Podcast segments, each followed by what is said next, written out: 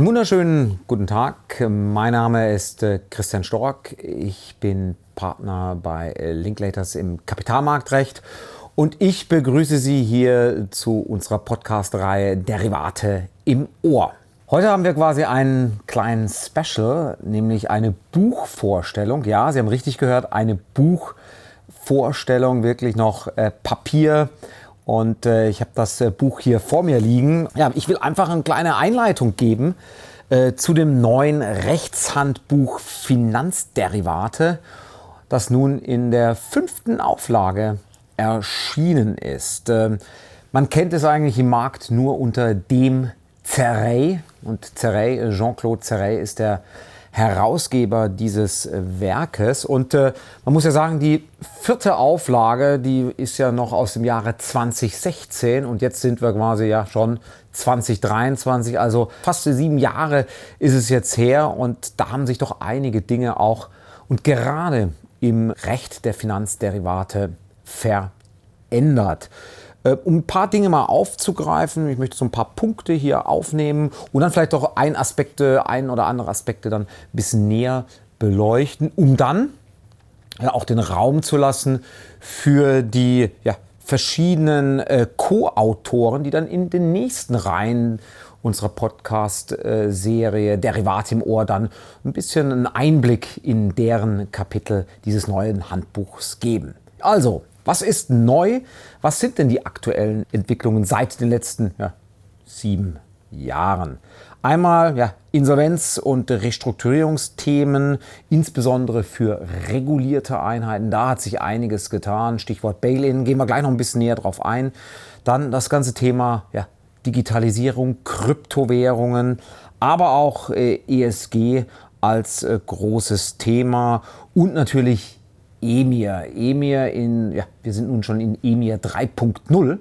Ähm, wie gesagt, ähm, seit der letzten Auflage war das noch in den Kinderschuhen und natürlich dann auch noch ein paar Produktneuheiten, ähm, die wir äh, beleuchten wollen. Also ein neues Werk mit insgesamt, und jetzt halten Sie sich fest, über 1300 Seiten. Also das Werk ist gewachsen, das heißt äh, noch mehr Papier. Fußnote, es ist nicht nur in Papierform erhältlich, sondern eben auch äh, online in den verschiedenen äh, Nachschlagewerken auf elektronischer Weise zugänglich. Steigen wir ganz kurz mal ein in so ein paar kleine Themen, die ich äh, herausgesucht habe, die sich vielleicht lohnt, näher einzugehen. Das eine, ich habe es schon gesagt, EMIR, äh, die Regulierung von äh, OTC-Derivaten, die ja verschiedene ähm, Iterationen und Anforderungen auch an den Markt stellen. Und eine davon, und die wird auch im, im Finanzrechtshandbuch dann hier äh, näher dargestellt, sind die Besicherungen mit Initial Margin und Variation Margin, auch das gesamte Clearing von OTC. Derivaten, auch die Clearingpflichten, all das findet sich sehr, sehr detailliert im, im Buch dann auch äh, dargestellt.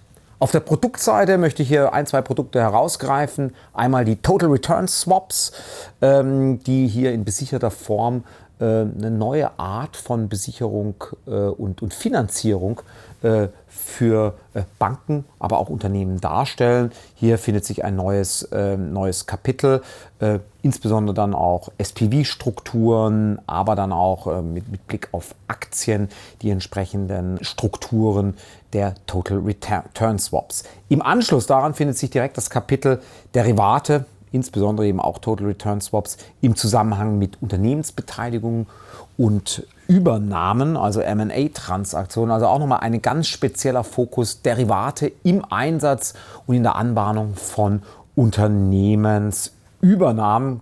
Ein sehr, sehr spannendes Kapitel. Dann gibt es im Bereich der Credit Linked Notes äh, ein komplett neues äh, Kapitel, was dann CLNs darstellt und die verschiedensten Ausgestaltungen und insbesondere auch Anforderungen mit Blick auf äh, Vertrieb, aber auch gerade die Retail-Fähigkeit und Einschränkungen im deutschen Markt für diese sogenannten ja, CLNs oder besser auch Bonitätsanleihen. Also hier ein komplettes neues Kapitel von äh, etwa 20 Seiten. Gleiches gilt auch für die Contracts for Differences. Das sind auch entsprechende Spielarten von Derivaten, die hier erstmals in dieser Auflage dann erwähnt werden und beleuchtet werden, sowohl aus der wirtschaftlichen Seite, also Sinn und Zweck von äh, CFDs, aber auch dann regulatorisch die Einschränkungen, die da sehr stark dann durch ESMA und BaFin dann vorgesehen sind. Und dann natürlich auch noch,